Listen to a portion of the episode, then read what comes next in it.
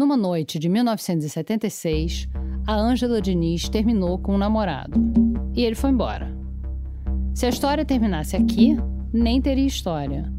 Mas o Doca Street voltou para casa na Praia dos Ossos. Uma briga na praia, um pedido de perdão, quatro tiros na noite.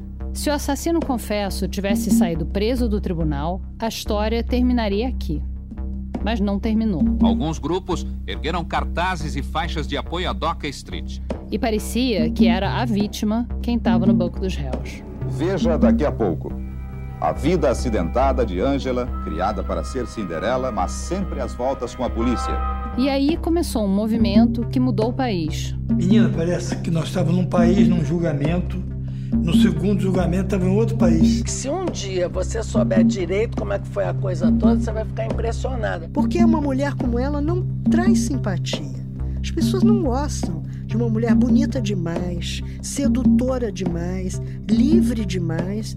Então ameaça, ameaça mulheres, ameaça homens. A única história que a gente sabe é a versão do Doc Street. Você está arrependido, Doc?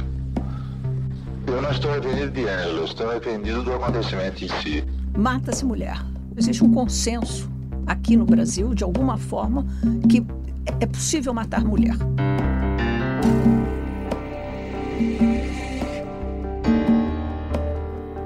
Praia dos Ossos, a história de uma mulher da morte dela e de tudo que veio depois. Um podcast original da Rádio Novelo. E um podcast demora quanto tempo? Vão ser oito episódios. De quanto tempo? De 30 a 40 minutos cada um. Puta, desculpe, menina.